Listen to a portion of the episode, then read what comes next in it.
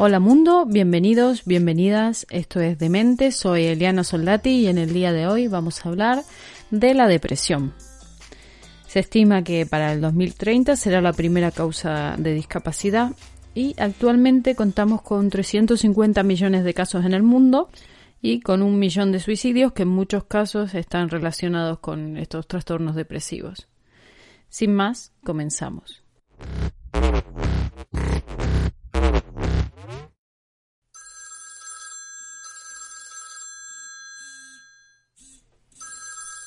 Joder, ¿quién será ahora? Mm. Hola. Sí. No. Sí. Sí, ya sé que son las doce, sí. Sí, vale, vale. Bueno, ahora me levantaré, vale. Sí. Vale. Adiós. Hostia, otra vez me quedé dormida. Tengo que ir a buscar a la niña al colegio, pasar por el súper y... ¿Qué más tenía que hacer? No sé. No me acuerdo, la verdad. Ya me acordaré.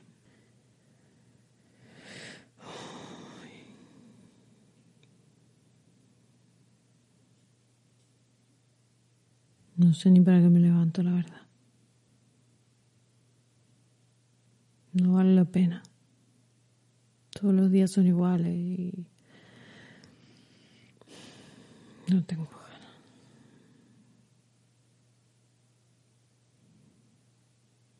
Pero me tengo que levantar por la niña y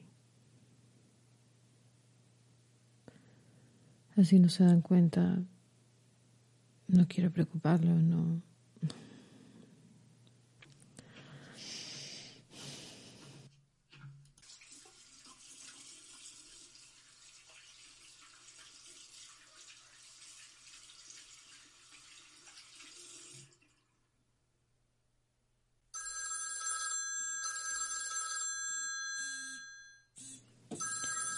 Oh, ¿quién será ahora otra vez el teléfono? Oh, María. No. Paso a atenderla siempre con la misma historia. Que si vamos a salir, que si tienes que animarte, que si esto es una tontería, que tienes que poner de tu parte.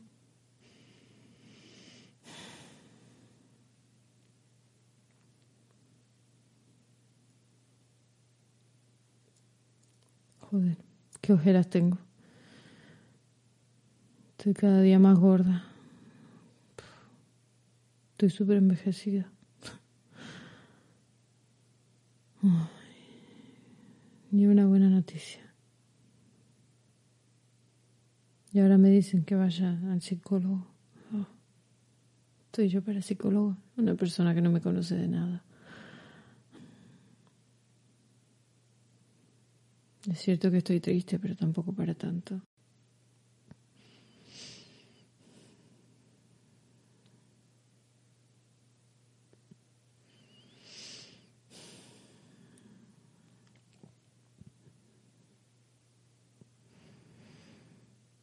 Tengo que hacer esto por mi hija, tengo que superarlo. No sé qué me pasa, esta no soy yo. Y...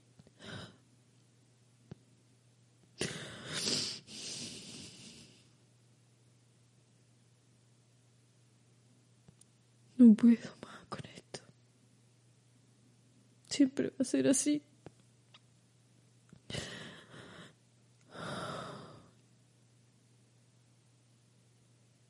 Tendría que limpiar la casa, pero no tengo ganas.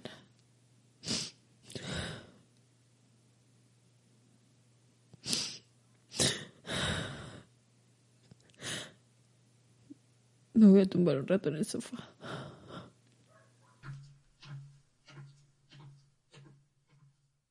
Estaría mejor sin mí.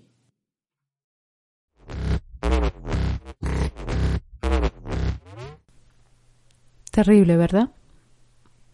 Lamentablemente la depresión es un trastorno mental frecuente que se caracteriza por la presencia de tristeza, pérdida del interés o placer, sentimiento de culpa o falta de autoestima, trastornos del sueño o del apetito, ya sea por defecto o por exceso, sensación de cansancio y falta de concentración, atención, memoria. La depresión puede llegar a hacerse crónica o recurrente y dificultar sensiblemente el desempeño en el trabajo, en la escuela y la capacidad para afrontar la vida diaria en general.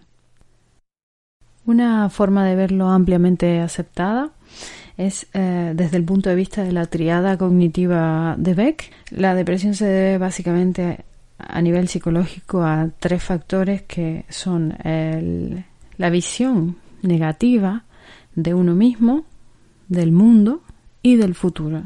Es decir, me veo como una persona que es un desastre en su totalidad, no como que estoy pasando eh, por un mal momento, sino que soy un desastre en sí. En cuanto al mundo eh, que va mal, que todo va mal, que no hay posibilidad de mejorarlo. Y en cuanto al futuro, que es un futuro negro, no, no hay posibilidad de mejorar. Todo está mal y nada va a cambiar. Esa es básicamente la idea. Esto hace que sintamos que hagamos lo que hagamos, nada va a merecer la pena y nada va a cambiar nuestra situación por lo cual eso nos lleva a una situación de indefensión aprendida y en muchos casos nos lleva a, a ideas suicidas porque no vemos escapatoria de esta situación tan horrorosa que nos envuelve y nos mantiene en ese pozo oscuro. Es un círculo vicioso que se va alimentando, en donde la mente está poco clara, en donde estamos intranquilos, sentimos miedo, estamos eh, con una profunda desesperanza. Eh, enfadados, irascibles, sintiendo que nuestra vida no tiene sentido y que da igual que existamos o no, incluso que somos una carga para nuestra familia y que sería mejor que desapareciésemos. En cuanto al suicidio en concreto, no se hace por dejar de vivir en sí, sino porque se quiere dejar de sufrir y a la vez eh, no ser un peso para nuestra familia. En este trastorno es muy importante aportar dos pilares en la terapia que son, eh, por un lado, el psicólogo con la terapia cognitivo-conductual y el psiquiatra con la terapia farmacológica. ¿Por qué? Bueno, porque necesitamos con los fármacos estabilizar la situación, sobre todo cuando hay riesgo de, suicidio, y a la vez, eh, con la terapia cognitivo-conductual, poner en cuestión todos los pensamientos y em, ayudarle a procesarlos de otra manera para poder mejorar ese estado de ánimo. Las dos terapias son fundamentales y una sin la otra pierde mucho porcentaje de efectividad, así que en estos casos más que en otros es muy recomendable que haya un equipo trabajando por la salud mental. Hay que aclarar que los fármacos antidepresivos no causan adicción y no alteran la personalidad y que actúan sobre todo en los niveles bajos de neurotransmisores. Eh, sí hay que tener más cuidado con los ansiolíticos porque tienen riesgo de adicción, pero se suelen utilizar en casos muy concretos donde hay alto peligro de suicidio y que no queda más remedio porque la opción es directamente la muerte. En cuanto a los omníferos, em, está muy relacionado con los problemas de sueño y muchos pacientes pues manifiestan falta de sueño. Por eso recurren a ellos y em, bueno, la adicción farmacológica no está muy clara, pero sí parece que mm, genera una adicción psicológica, es decir, la sensación de que sin eso no van a poder dormir, así que también hay que ser precavidos con esta cuestión. Pero obviamente si no pueden dormir en absoluto es recomendable porque bueno la carencia de unas determinadas horas de sueño produce más trastornos y evidentemente no vamos a poder resolver la situación si la persona no es capaz de, de pensar claramente por ese agotamiento. Evidentemente es un médico el que tiene que recetar cualquier tipo de fármaco. Eh, ninguna persona debe automedicarse nunca, ¿vale?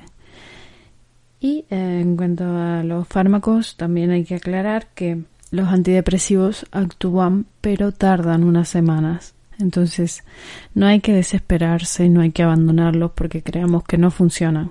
Lleva su tiempo. Tampoco hay que abandonarlos cuando nos sentimos mejor. ¿Vale? ¿Por qué? Pues porque debemos eh, seguir con este estado equilibrado. Si los dejamos corremos el riesgo de volver al principio y obviamente eso no es beneficioso para nadie. En caso de que la medicación no, no, sea la apropiada, pues tienen que ir inmediatamente al psiquiatra, comentarles la situación y que siga ajustando porque a veces no es posible dar a la primera con el medicamento más apropiado porque hay muchos casos diferentes, la química es bastante personal, eh, no todos los fármacos le sientan igual a, todas las personas, entonces hay que seguir ajustando, pero en ningún caso hay que abandonar eh, la medicación porque creamos que eso no nos va a funcionar. Eh, hay que hablar y tener una buena comunicación con el profesional de la salud. También es importante que a la hora de eh, quitar la medicación se vaya haciendo poco a poco la retirada, ¿vale? Entonces, evidentemente, si tenemos una buena comunicación con nuestro médico, el médico nos va a decir eh, cómo tenemos que ir haciéndolo, ¿no? Pero, bueno, nunca está de más decirlo que ninguna medicación se deja en seco, sino que se va reduciendo la dosis y al final se retira por completo. Tanto en la terapia psicológica como en la farmacológica hay que saber manejar las expectativas, porque normalmente suele pasar con las enfermedades mentales que uno aguanta mucho tiempo hasta que no puede más y va a la consulta. Entonces cuando llegamos estamos agotados, tanto físico como mentalmente, y queremos respuestas y soluciones ya. Y esto obviamente no funciona así. Necesitamos un tiempo para hacer un buen diagnóstico y eh, para planificar un tratamiento. Y el paciente debe entenderlo y ser consciente porque eh, es fundamental para llegar a, recuperar su salud mental. Y sobre todo para no sentirse decepcionado y abandonar la terapia a medias, que eso sería peor. También puede ser que no nos sintamos cómodos con el psicólogo o el psiquiatra, entonces en ese caso debemos buscar a otros profesionales, pero mm, mientras tanto no debemos abandonar las terapias porque, eh, repito, ningún corte abrupto es beneficioso, todo lo contrario. Cuando el tratamiento es el adecuado, la recuperación suele hacerse evidente eh, a partir de mm, tres meses aproximadamente. Y si el trastorno eh, bueno, es muy complejo porque se ha prolongado el tiempo, porque tiene más factores, más enfermedades asociadas y demás. Puede llegar al año, eh, pero en todo caso la media está eh, en los cuatro meses más o menos. Y puede parecer mucho cuando uno llega tan cansado a la consulta, pero en realidad no lo es. Porque si lo comparamos con la gente que no va a terapia, que se pasa años deprimido, y con un final incierto, obviamente, cuatro meses no es nada. También es interesante contarles que eh, la depresión puede causar problemas asociados y es bastante frecuente, la verdad, eh, problemas familiares, de adicciones, tanto el alcoholismo como las drogas en general, problemas laborales, entonces hay mucha necesidad de tratamiento. En el caso del alcoholismo, por ejemplo, a veces eh, se llega por el problema del alcohol. Si es este el caso, pues dejando el alcohol a las dos semanas más o menos se suelen pasar también los síntomas depresivos. Entonces, estas aclaraciones son muy interesantes porque como la depresión se dilata en el tiempo, no se sabe qué fue primero. Como en anteriores episodios me gustaría contarles un poco, sin ahondar mucho, qué son los trastornos depresivos, cuáles son sus nombres, sus características, para que puedan diferenciarlo de una tristeza normal o una tristeza por duelo, que no son trastornos depresivos, sino cosas puntuales que nos suceden en la vida y que es normal estar triste, es normal estar sin ganas de hacer nada, pero no tienen nada que ver con, con nuestra valía, con nuestro estado general, ¿vale?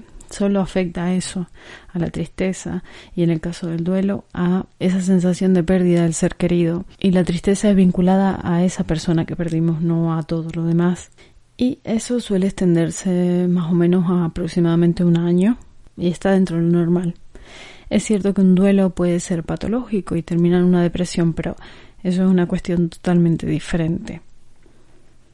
Me gustaría describir brevemente los tipos de trastornos depresivos porque aunque se toma como algo único, eh, hay diferentes.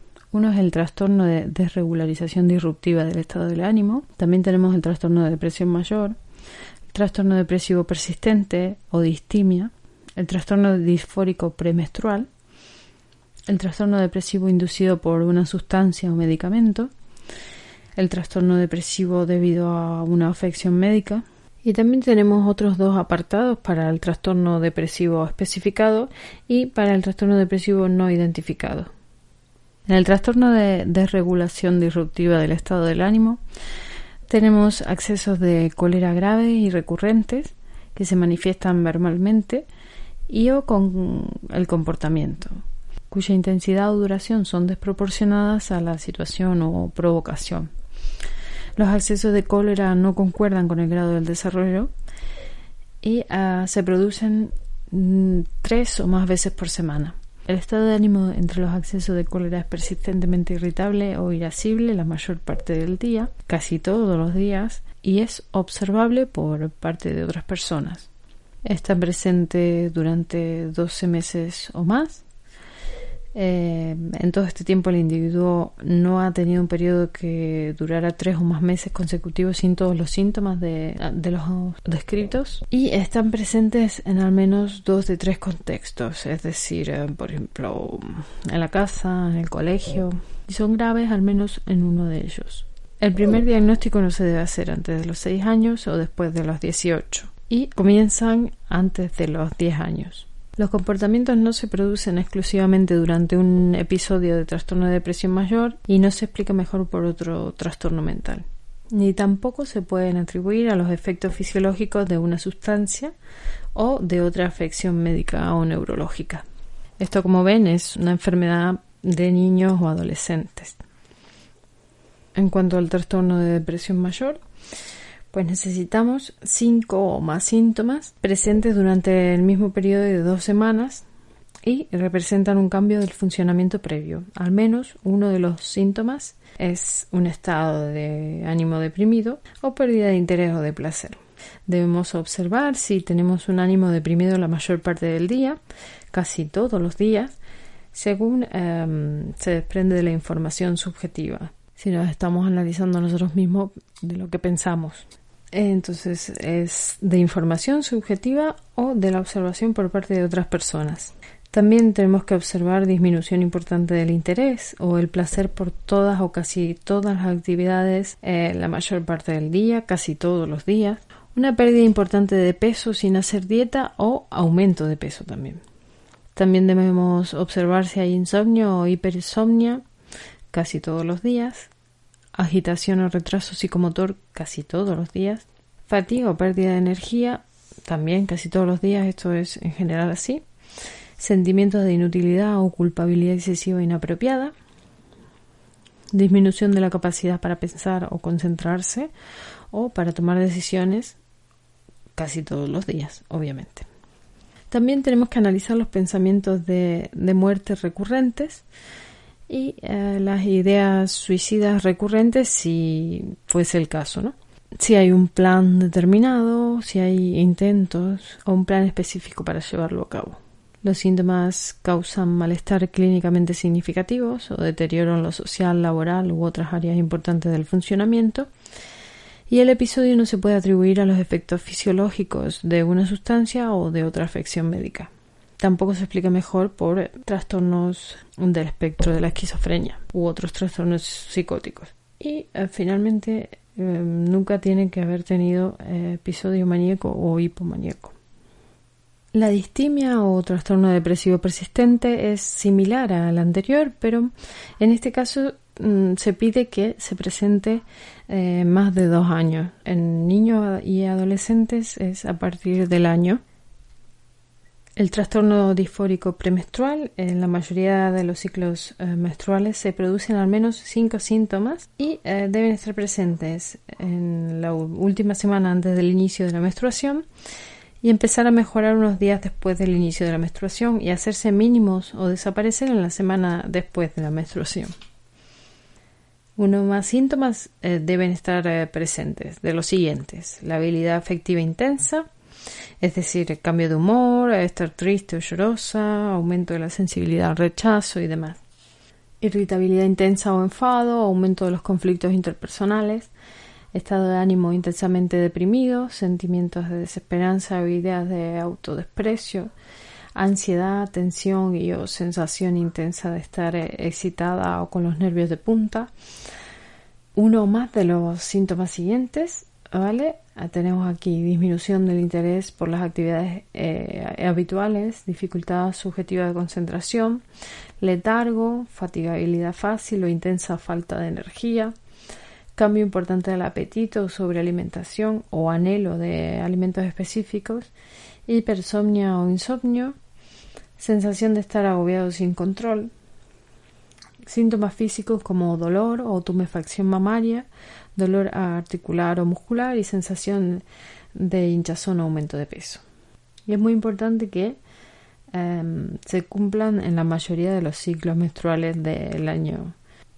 Los síntomas se asocian a malestar clínicamente significativos eh, o interferencia en el trabajo, la escuela, las actividades sociales habituales o las relaciones con otras personas. Y la alteración no es simplemente una exacerbación de los síntomas de otro trastorno, Em, como el de depresión mayor, el de pánico, de distimia o de personalidad. Y obviamente estos síntomas no se pueden atribuir a los efectos fisiológicos de una sustancia o de otra afección médica. Eh, por ejemplo, hipertiroidismo. En cuanto al trastorno depresivo inducido por una sustancia o medicamento, tenemos que ver una alteración importante y persistente del estado de ánimo causado evidentemente pues por una sustancia o un medicamento. En cuanto al trastorno depresivo debido a otra afección médica, pues tenemos que encontrarnos con un periodo importante y persistente del estado de ánimo deprimido, una disminución notable del interés o placer por todas o casi todas las actividades, Em, existe pruebas a partir de la historia clínica, la exploración física o los análisis de laboratorio de que el trastorno es la consecuencia fisiopatológica directa de otra afección médica. La alteración no se explica mejor por otro trastorno mental. El trastorno no se produce exclusivamente durante el curso de un delirium y el trastorno causa malestar clínicamente significativo o deterioro en lo social, laboral u otras áreas importantes del funcionamiento. Y hasta aquí los datos. Y antes de terminar, me gustaría decirte que si te has sentido identificado con estas descripciones, por favor, consultes con un profesional de la salud. Si no sabes cómo hacerlo, acude a tu médico y seguro él te derivará al psiquiatra, al psicólogo y ahí podrás comenzar tu mejoría. Si no puedes aceptar esta situación y, y no puedes levantarte de la cama aunque sea por teléfono, llama a un familiar y, que te ayude con esto, porque de verdad que puedes salir de, esta situación y, curarte de esta enfermedad. No hay que sentir vergüenza ni tenemos que ser superhéroes. Aunque a día de hoy no hayas perdido toda esperanza, eh, aférrate a esa idea de que se puede mejorar y se puede salir de esto, aunque no tenga ninguna lógica a día de hoy. Y si te toca el lugar de acompañante, sea familiar, amigo, pareja, un conocido, eh, es importante que evitemos comentarios como eres muy débil o siempre estás triste o disfrutas del drama, cuánto tiempo vas a estar así, eh, levántate de la cama, no puedes estar todo el día ahí tirado sin hacer nada o no pones de tu parte, venga, anímate, no es para tanto o reprochar que nunca quiere hacer nada, que esa persona te tiene harta. Tampoco debemos quitarle todas las responsabilidades y tareas porque esto le crea un vacío existencial total. Hay que reconocer los pequeños logros, ya sea levantarse de la cama, peinarse, que nos puede sonar absurdos, pero cuando uno está deprimido, ciertamente eso es todo un logro porque cuesta muchísimo. Eh, tampoco nos enfrentemos a ellos con argumentos porque la persona deprimida suele ser eh, muy racional en ese aspecto, ¿no? Eh, tiene motivos, tiene datos, tiene porcentaje, estadística. Entonces no vamos a entrar por ahí. Lo que sí podemos lograr es entrar por la motivación. ¿vale? Ayudarlos a recuperar el placer por lo cotidiano, una ducha caliente, eh, una comida que le guste. Hay que acompañar sin juzgar, solo estar. Hay que sentarse a su lado sin más. Nadie necesita discursos. No es una cuestión de no tener voluntad. Se sienten en un pozo oscuro, desolador, y, y no necesitan que los juzguemos ni, ni que le demos lecciones de vida, ni que menospreciemos lo que sienten, eh, ni nada de eso. Si nos sentimos impotentes, eh, muchas veces ayuda más sentarse en silencio a su lado que cualquier palabra que podamos decir. Podemos incluirlo en todos nuestros planes, pero mm, sin presión, sin reproches. Si lo quiere hacer bien y si no, estupendo. Que sepa que estamos ahí, pero que no nos molesta, que no quiera hacer nada. Ya llegará el momento, ya mejorará. También es importante ayudarlo en el proceso de encontrar profesionales de la salud para iniciar una terapia cuando esté preparado, y eh, también cuidarnos, porque a veces eh, tomamos el papel de cuidadores y nos olvidamos de nosotros mismos, o sentimos culpa si vamos a algún lugar sin esa persona, porque la hacemos sufriendo y llorando en casa. Esto no puede ser porque necesitamos cuidarnos para poder cuidar. Entonces tómate tu tiempo, sal sin culpa, disfruta y cuando vuelvas a casa habla con esa persona de una manera normal y repito, que sepa que está, pero sin agobios. Espero que este capítulo te haya servido y que eh, no dudes en comentarme lo que quieras, en hacer preguntas y bueno, yo estoy encantada de leer los comentarios. También puedes escribirme si lo quieres hacer de una manera más personal y más privada a consultasdemente.com y también estaré encantada de leerlo y de responderte. Nos vemos la semana que viene. Adiós.